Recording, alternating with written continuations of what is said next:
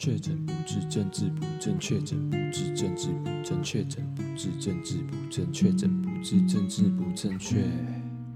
欢迎收听《确诊不治症》，我是 John 陈学长。那不知道大家这一个礼拜以来过得怎么样？那就是因为疫情的关系嘛，然后现在台湾就是变成三级，三级警戒嘛，就是升到三级。然后，因为就是因为我住在台北嘛，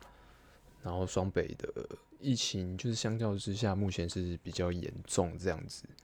然后，因为其实呃，在过去这一整年啊，呃，该怎么说呢？就是因为台湾在去年一整年对于呃疫情的，就是对于一切的防疫啊，就是做得还不错，所以我们。好不容易就是撑到了今年，一直都没有整个疫情爆开啊，或者是控制不了很严重的局面这样子。然后就是反正上上礼拜嘛，然后就有点人数这样窜起来，那就是呃要感谢万华那边的阿公店嘛。对，那那其实我自己。嗯，好，接下来接下来这一集的内容可能就真的会有一点政治不正确，对，这样就是抒发一点自己的看法这样子，但是也不是呃要很无理取闹或者是仇恨啊、谩骂之类的，就是想要梳理一下，就是这一两个礼拜啊这样子，呃看到的一些东西啊，自己感觉到的事情啊这样子，对啊，就是尽尽量理性。然后的去阐述一点自己的想法，这样子，对吧？毕竟言论自由嘛，对不对？好，那首先，那这次就是会疫情这样子有一个防疫破口，那可能就是会主要大家会把呃原因归咎在呃航空业三加十一的这个政策。那三加十一基本上就是，呃，三天隔离嘛，然后接下来十一天你是要自主管理，所以就是一个蛮弹性，然后也是，嗯、相信就是各位就是可以很自律这样子，因为毕竟航空业的性质的确是比较特殊，就是呃，官方给的原因是因为因为机组人员人数。就是有人数作业上面的一些困难，这样子，所以没有办法让航空业的人员就是直接隔离到十四天这样子，因为这样子可能会人手不够，然后可能会导致公司面临一些营运上面的困难。好，那首先这个政策，我自己是觉得，如果如果就是这如果是一个人证的话，我觉得你是可以做这件事情，但是。你的怎么讲？配套措施跟你的风险，你必须控制住。那我觉得三加十一如果可行的话，那我的想法其实我当当时听到这个消息，那马脑中马上浮现的想法就是可以开放一个园区，然后是可以提供给机组人员在里面自由的活动，就是三加十一的这段时间之内，就不要让他们就是一定必须得待在家里，然后闷住这样子，因为我觉得。就是开放一个园区给他们，基本上我觉得这算是给他们自由，但是这个自由同时又是可以有一些风险的控管这样子。对，这是我自己当下听到这个三加十一的时候想到的。如果真的要这样做的话，要怎么做才可以避免就是产生防疫破口这样子？然后其实这个论述，我后来查资料发现，其实台北市长柯文哲就是之前。好像有提出类似的概念这样子，对，那我当然就是我只是提出我的想法啦，因为毕竟你真的要设立一个专属于空服人员的一个隔离园区的话，就是说的容易，但做起来可能也是有一些窒碍难行的部分这样子，对，所以我是觉得，如果你没有办法做到这样子的话，就是三加十一这个政策，它的确是充满蛮多瑕疵的，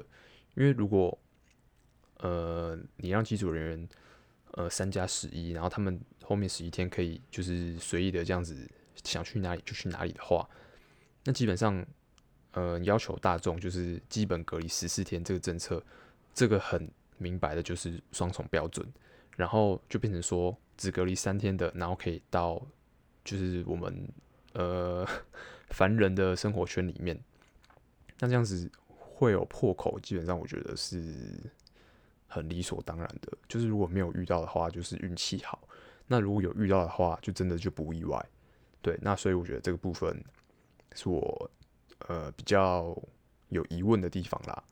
对啊。然后可能好，我自己可能平常对于这些政治啊之类的，就是因为政治很乱嘛，大家都知道嘛。然后尤其是呃也不是近几年，就是一直以来台湾的政治就是呃那种对立感非常的强，所以我就觉得很没有营养，就很没有意义。所以，我尽就是政治的东西，我都尽量不会去接触，或者是呃去讨论太多，因为我觉得就是大部分的讨论都是蛮不理性、蛮没有意义的。对，所以，所以三加十一这个东西通过的时候，其实我不知道当时就是到底这件事情是不是有在大众媒体上面这样子公开，然后让大众都知道有这个东西通过这样子。那我的部分是我根本就不知道这件事情，直到就是被踢爆之后才知道，哎、天哪，竟然有就是通过这种东西。那如果就是呃，不要说不要说批评的人就是什么放马后炮之类的啦，我觉得就是如果我在第一时间，然后呢有听到这样子的事情的话，我觉得我当下就是会觉得满头的黑人问号这样子。好，那既然事情就已经发生了，那。觉得没办法，真的没办法，就是就是，虽然大家心里还是觉得很干啊，就是大家还是就是之前就是可能自己管得好好的，然后也很乖、很听话、很配合，然后结果一夕之间这样子，就有点像吴三桂引清兵入关的感觉，就有人就直接打开一个防疫破口啊，好，所以就变成导致现现在这样子有点有点覆水难收的这种感觉啦。对，好，那总之就是因为。呃，三加十一这个东西通过，然后导致可能接下来的蝴蝶效应，一连串的事件这样子连锁的反应这样子。那机组相就是人员有就是确诊的，有接触到一些可能他们下榻饭店的人员，然后饭店人员，然后有到蒙甲那边，然后总之后来就变成蒙甲那边的阿公店啊，就整个疫情爆发这样子。那这的确就是蒙甲这边，就是 呃一夕之间就整个被贴标签污名化，那大家就觉得说啊蒙甲毒窟啊，干嘛阿公店啊，然后什么台南呐、啊，就是爱嫖妓啊，干嘛干嘛的。其实，诶、嫖妓这个文化怎么讲？其实大家当然就是觉得嫖妓不好，但你也不可否认，嫖妓这个就是自古以来，从人类有文明以来，就是存在世界上最久、最古老的一个职业。对，那呃，今天好，我们就先不要说，就是到万到万华这个地方的人都是去嫖妓。那以阿公店来讲的话，就是有听到一些说法，就是阿公店的性质，它基本上就算是那个年龄层的一个社交场所。那可能不是全部的人到阿公店消费都是为了要呃享受一些什么肉体上面的宣泄之类的。那有我看到有些人做的打的比方，就是说，它其实有点像是那个年龄层的呃社群平台，就是像我们会使用 Facebook、IG 等等之类的，就是我们比较年轻新一代的呃年轻人们会使用这些社群平台，那就是会去阿公店消费的人，可能就是那个年代，呃，怎么呃换个说法，就是阿公店这个东西对。那个时代、那个年龄层的人来说，就是他们的社群平台这样子，所以不一定所有阿公店都是在做一些可能可能跟肉体有关的之类的，对，不一定说阿公店都是大家去那边的目的是为了要做一些人与人的连接，对，可能就不完全是啦，对，那我觉得这样子的说法其实是可以接受的。对，那总之好，但事实上就是我看到蛮多，就是呃，因为艋舺，因为阿公店产生的一些呃社会现象，就是我看到新闻不是有说，隔壁菜市场，然后有可能谁啊阿公哦去菜市场买买竹笋，然后结果回家之后就染疫了。哎，其实这个这个听起来就是完全就是怎么讲？他怎么可能买竹笋就确诊？他一定就是买竹笋前或买竹笋之后有去喝个茶嘛？对啊，不然你买竹笋就确诊，这个的确就是也是蛮蛮离奇的啦。对，那呃，所以那时候如果就是有部分的人，他可能当时会呃不好意思承认他有去过，比如说高风险的地方，例如说万华之类的，因为他不能承认啊。因为他如果一承认的话，可能就可能会又又又可能会导致他原本的家庭分裂，就是可能会跟他的老婆吵架之类的。因为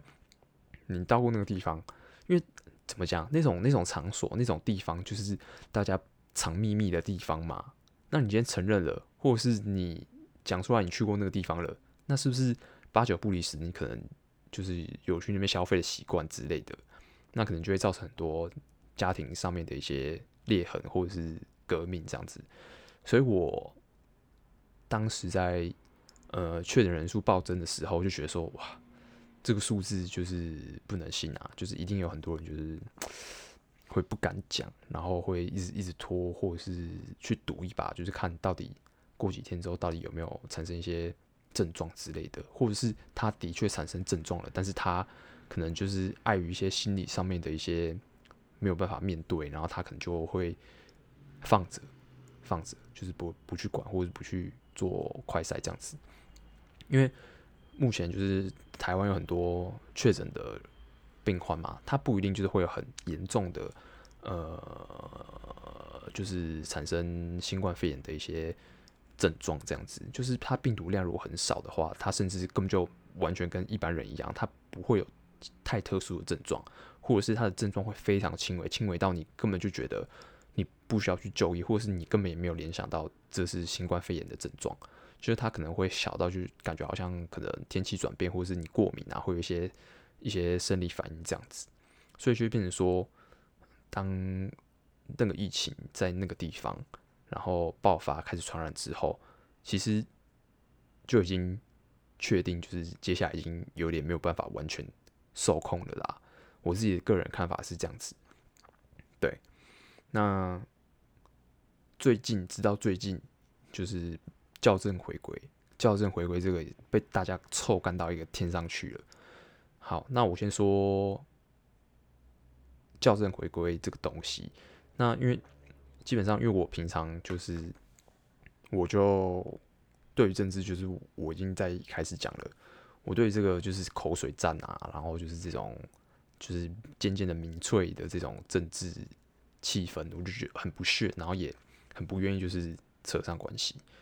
但是我觉得现在这样子的状况，就是还是必须去了解一下现在到底发生什么事情。所以从上，所以从那时候确诊人数万华那边爆开之后，我就一直有在 follow 疫情相关的资讯这样子。那呃，我先说校正回归这件事情，它是不是骗人的？那结论是。我觉得这是合理，这是一定会发生的。那为什么会说一定会发生，或是这是合理呢？因为其实逻辑很简单，当那时候就是你的呃呃确诊人数爆开的时候，是不是很多人会去做检查？因为那时候就是刚好就是防疫被破，就是破口打开的时候嘛，所以那时候已经就是确诊人数一定是激增的。因为在那个前后的那个敏感的时机点，大家还没有确定就是事情到底怎么样的时候，就是也还没有下令说三级警戒的时候，大家还是一样夜唱啊、夜唱啊，然后泡茶干嘛干嘛，正常的民民生活动还是照常。所以那时候绝对是最快、最大量的病毒散播的关键时刻。所以那时候就是新闻一爆出来，一定很多人就直接冲去快筛站去做检查嘛，这个很合理嘛。那你也能想象，就是呃前几天。去检查人一定很多嘛，那所以可想而知，呃，今天可能就是会有像最近新闻讲的，就是因为呃，因为就是要做检查的人太多了，就变成说他呃那边做快筛啊，做最后的核定的机构或者是单位，可能就没有办法那么快，或者是在当天就直接确定说今天到底有多少人确诊。因为比如说像呃核酸的报告嘛，那他可能不是要过两三天才能真的确定会知道嘛，然后又加上说确诊这个东西的判断必须要非常的笃定。因为这会关系到病患，他必须做隔离跟一些治疗，那还要考量到就是可能台湾呃整个岛屿的医疗的量能的足不足够，所以这个其实每一步都是要非常谨慎、非常严格去把关的，所以会 delay 个几天，我觉得是合情合理的。对，好，那接下来我要切入到呃校正回归这个东西上面的。刚刚前面我讲的是说数字会有浮动，这个是合理的嘛？那现在来讨论校正回归这件事情，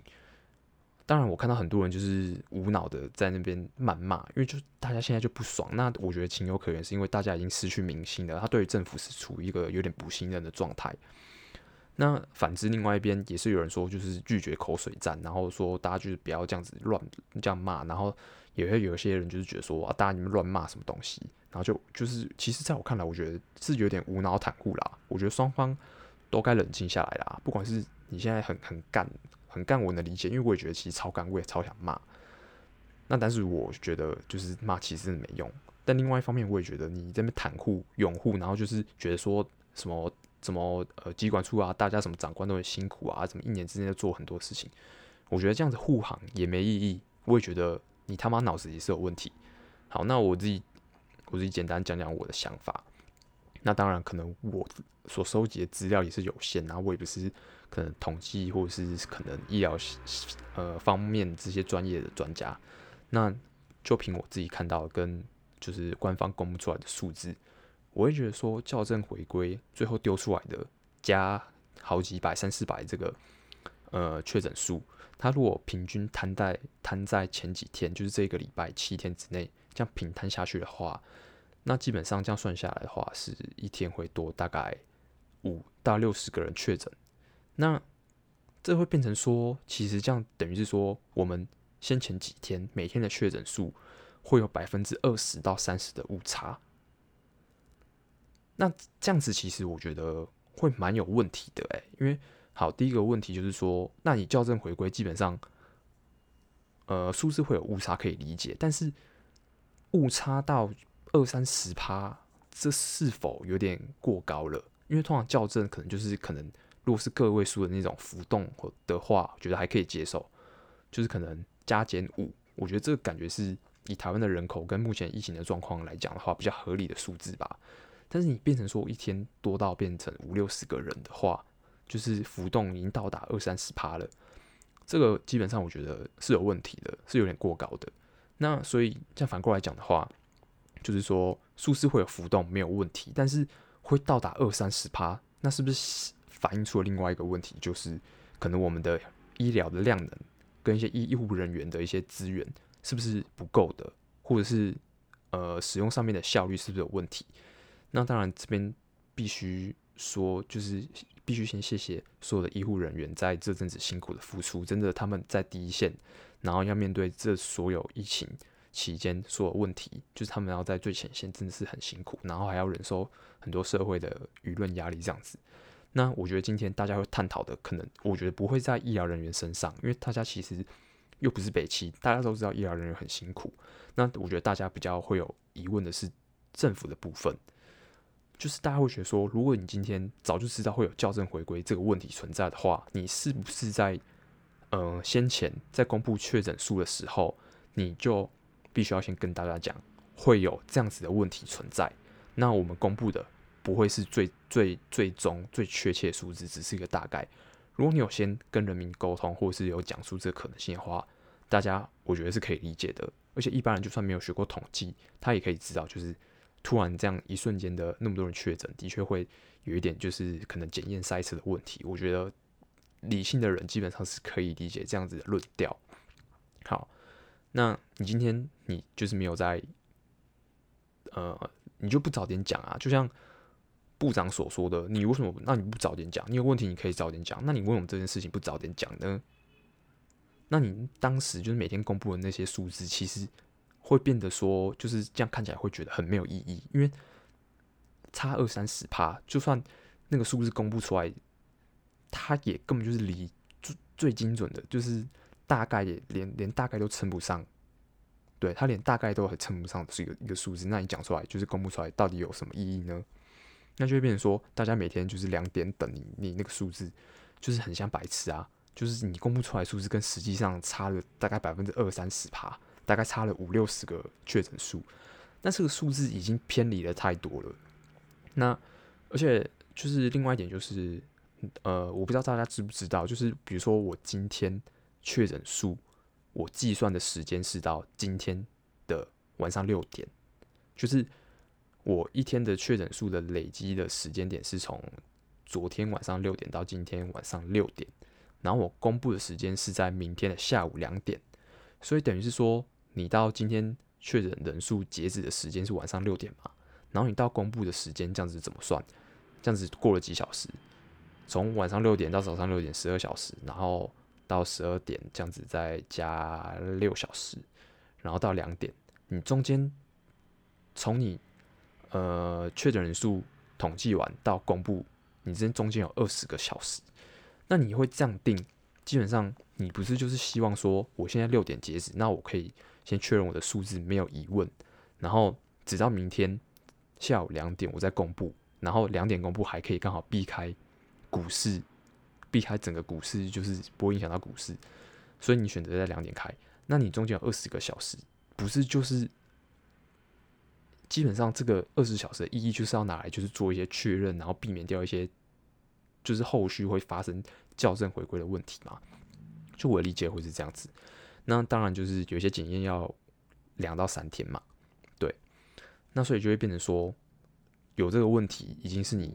早就可以预习到，那你为什么不在一开始讲？然后你偏偏要选择在周末才跟大家讲？大家就会很很理所当然的认为说。你就是在盖牌，然后你不想影响到股市，所以你干脆在就是周末再讲，然后刚好就是大家骂礼拜六、礼拜天骂完之后，然后礼拜一的时候又不会影响到股市。基本上，我觉得这个看起来就是一个想要鱼与熊掌兼得的一个方式，就是你想要顾经济，然后呢，你就是疫情这个部分又想要好像展现的好像有控制住这样子。那我觉得其实这样子就是。钢管会蛮差的啦，因为毕竟我们不是专业人员，我们不能就是确定到底事实是如何。但是就是会觉得观感很差，觉得啊，看是在我是被当傻子在骗吗？你每天跟我讲的这些，结果根本就都不是正确或是精确的东西。那你讲这个意义是何在？然后你明明知道有这个状况，为什么你不就是提早一点，就是跟大家讲说？会有这样子的状况，所以这个数字目前就是一个大概而已，不是最终最精确的确诊数。那你没有事先就是先跟大家沟通，然后直接搞出一个校正回归四个字，这个其实有点真的说不过去啊。对啊，那校正回归，呃，这个东西在统计学上面也不存在这个名词。因为统计学上面其实就只有回归嘛，回归分析嘛。那我相信，可能呃各位听众如果是有写过论文，然后有跑过一些量化研究的人，你可能会知道，就是回呃统计学里面有一个叫做回归分析。那那个回归跟这个完全就是无关的东西，对。那所以就是呃，所以这这个数字基本上已经就是。对我来说，我觉得没有没有太多可以参考的的意义存在。那现在变成说，大家就会觉得很不爽啊。那我觉得这个情有可原。然后加上的确，就是这阵子又发生那么多事，又停电又干嘛的，就是就是大大家一定会没耐心，大家一定会生气。而且现在大家又必须待在家里，然后整个生活的方式产生了非常大非常大的改变，谁会开心？大家都被影响到，大家都不开心啊。啊，上学的不能上学，开店做生意的不能开店做生意，然后有些人就是没有办法 work from home，那他小孩子又不用去上学，那他怎么办？就是会产生很多社会问题，所以大家应该就是都会觉得很烦。对，那所以我觉得这时候大家会骂也是很自然而然的，因为你不能期待就是就是民众能够理解每一件事情嘛。因为如果今天大家就是都这么厉害，都这么聪明，都这么能知道状况是怎么样子的话，那选你这些官员出来是干嘛的？那就没意义了嘛。那事实上就是因为大部分的民众，就是我们所知道、所理解的，就是没有办法这么的全面或这么的完整，然后我们做的判断可能也，就是会做我们喜欢的决定，但不一定是最正确的决定。所以我们才会需要选出一些我们可以信赖的政府官员。那如果你今天选出来了，然后你们这些人，然后可能做事没有逻辑、没有脑子，然后呢，就是怎么讲？就是你该讲的不讲，然后嘞，就是把大家搞得更乱，或者是就是你就是没做好，然后辜负大家的期待。那为什么不能骂呢？所以我觉得护航的人也蛮奇怪的。你你就是，其实我立场很简单。就是不管你蓝色、绿色还是什么白色，你今天出来做事情，就就我们就就事论事。如果我们是理性的民主国家的民众的话，我们就就事论事。你今天做对了，我们就称赞；你今天做错了，就是骂。那当然，最糟糕的状况就是大家有各自的立场，有颜色。比如说，我今天是蓝的，我今天是绿的。那不管我今天我的党派这边他做了什么决定，我就无脑支持。那如果今天是你敌对的颜色、敌对党派做什么什么事情，我就无脑的批评。那这个当然是最下贱、最下干的这种这种白痴白痴民众啊。那这种是最没有最没有意义的，这完全就是民主之路的阻碍这样子。所以我觉得骂没有不对啊，不对就是要骂啊，对啊。那我当然是前提就是大家是有去呃尽你自己所能去做一些资料收集，然后去了解事情。然后呢，这样子就是你判断之后觉得，哎，这件事情好像不太对，那我觉得这时候就可以骂。那如果这件事情如果很好的话，我觉得也不要，也要不吝赞美，这样子，我觉得这才是最健全的，呃，民主运作的，呃，最理想的样子啦。对，但我觉得台湾就是目前就是还离这一个很理想的状态还非常非常遥远，这样子。对，所以我今天就是也不是想要就是激起对立或仇恨，或者觉得说。那种乱骂的啊，或者是乱护航的啦，其实都半斤八两啦，所以我觉得没有必要就是这样彼此的仇视啊，因为就你们就差不多啦，对啊。那所以呃，数字这个东西，其实我一我自从就是开始念研究所之后，我就发现其实统计这个数字这种这种东西，完全就是不需要去太相信它，就你可以参考，但是你不要真的就觉得说人家给你的数据就已经是正确或对的，因为其实数字这个东西。讲出来是不是感觉好像很有很有公信力？然后突然感觉好像哎、哦，好像做过实验哦，哎、这个数字啊，哦哦几趴几趴，哎呦，这样感觉很有好像很有很有那种科学的那种实证的那种正确性。那其实我觉得后来当研究生之后，自己有在接触一些论文啊，那自己也要写论文的时候，就会发现，看其实这些数字真的是感就 bullshit。对，因为就是我们常常会看到其他可能研究生的论文嘛，就会看到里面啊很多数字啊乱抄的啦。然后就算我连我们自己在做做实验填问卷的时候，其实我讲明白一点，就是我们可能做完呃一篇论文，然后我们收集完问卷，顶多就几百份而已啊。然后呢，几百份当中可能有一大半又是你身边的同学啊，所以所以这个就是他没有办法涵盖到全全台湾，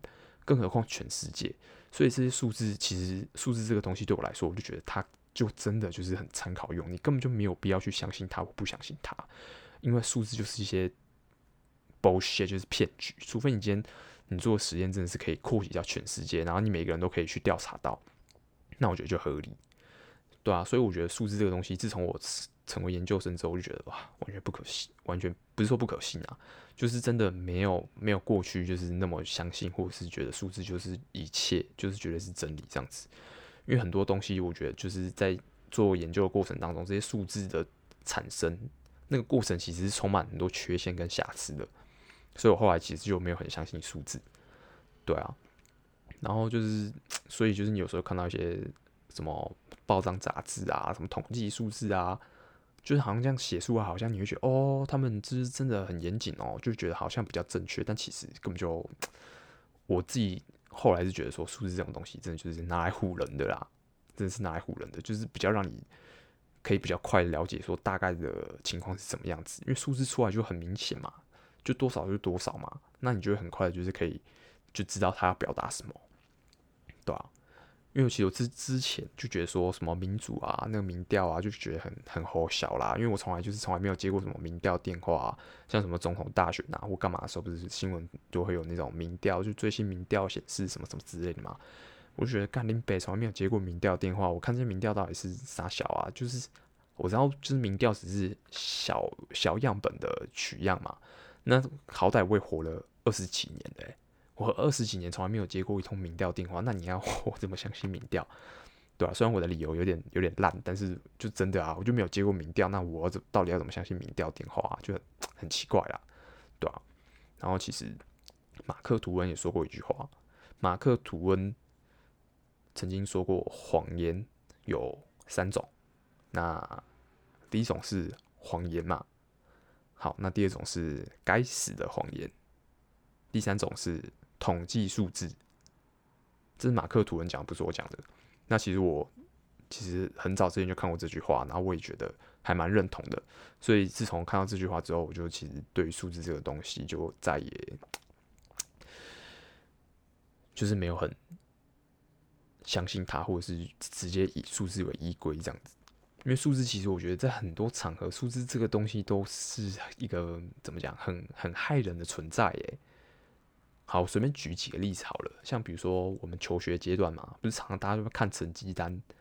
然后嘞就看你平均多少，然后嘞均标几分，然后什么什么高标、中标、低标、PR 值等等之类的。就是我相信很在就是各位听众，就是如果你有念过书的话，你应该都知道，就是这种分数的存在，这种数字的存在，然后什么一百分、及格六十分，或者是不及格，或什么二一。过三一，然后什么死当之类的，这全部 全部的制度都跟数字有关。那我相信会念书的还是是占少部分。那基本上很多人可能就是会受过数字的伤害这样子。那我不要不要讲成绩啊，就是我相信很多听众一定就是光数学数学这个学门这个学科，可能就是在你成长过程中就是带给你很多伤害。所以我觉得数字这个东西，它很多时候都是带给人家伤害的。一种东西这样子，对，好，那我现在是，我现在在举分数的例子嘛，那我再举另外一个例子，就是我就是之前打工嘛，然后到一些比较大的连锁店啊，比如说咖啡连锁店啊，或者是呃快时尚的服饰业，就是当他们讲到 KPI，就是要定一些呃业绩之类的时候，也是数字，然后就是他定出这个 KPI，定出这个数字，你要达到几趴，你要比去年成长多少之后。然后你才可以得到奖金，或者是才才会怎样怎样怎样，然后就是会造成大家很很多很大的压力啊。然后尤其 KPI 这种东西，就是是以去年为基准点，然后继续往上往上往上上修，然后去成长的。所以我在这些大公司看到，就是说很奇怪，就是你必须要达到 KPI 之后，你才可以领奖金，你才算达标。但是很奇怪的是，他没有设一个，就是你基本盘要达到多少，然后你就算是诶及格通过。然后你的 KPI 只是一个理想的、尽可能的，就是如果呃达到基本盘之后，你继续往那个 KPI 这样迈进。没有，没有，所有的公司都是以去年为基准去帮你定今年的 KPI，你就只能必须超越，你就必须进步，你就必须成长到那个数字，你才得到妈的少少的奖金，就很可悲，就很奴啦，对吧、这是我就是自己自己亲眼目睹自己的亲身经历，所以我觉得数字这个东西就是，唉。就是它其实可以带来很多伤害，然后呢，数字这个东西，我觉得大家本来就是应该有个呃，就是有一个前提啊，就是本来就不要太相信，或者觉得数字就一定要是正确或怎样，因为我觉得这个世界上根本就没有什么精确的数字啊，对啊，更何况就是数学里面一些无理数，你如果从那个分数要转成小数，有些根本就无法除尽嘛，对不对？所以数字这个东西。它其实本身也没有到，就是它本身的概念就也不完全全部都是精准的，对啊，那我这样讲，大家就可能会比较理解，然后会比较释怀。对，好，那总之就是，哎，现在这样三级的状态，就是造成大家很多生活上面的改变嘛。那我我相信一定是带来的不方便还是比较多啦。对啊，然后你看大家也不能出去玩啊，然后也不能怎样子，每天关在家里这样子，然后去什么便利商店都他妈还要扫那个什么条码才进去，然后就便利商店也没有很便利了这样子，对吧、那总之就是 大家就必须再忍忍，必须再加油，因为现在就的确比较严峻啊。那我相信就是呃这样子的艰苦的这个时刻就也不会太久啦，因为毕竟其实。呃，疫苗也出来了。那其实基本上全世界目前的状况比较多是属于解封的状态。那台湾只是比较比较比较晚才爆发这样子。但是也好在就是我们爆发的时间点是在比较末期，就是疫情最快要结束的这个尾声的阶段啦。因为毕竟疫苗已经有了啦，接下来就是等。有疫苗，然后可能大家实打等等之类的，那我相信情况就会好转。好，那最后就是鼓励大家，然后要注意自己的身体健康，这样子。好，那我们这期就先到这边，下期见，拜。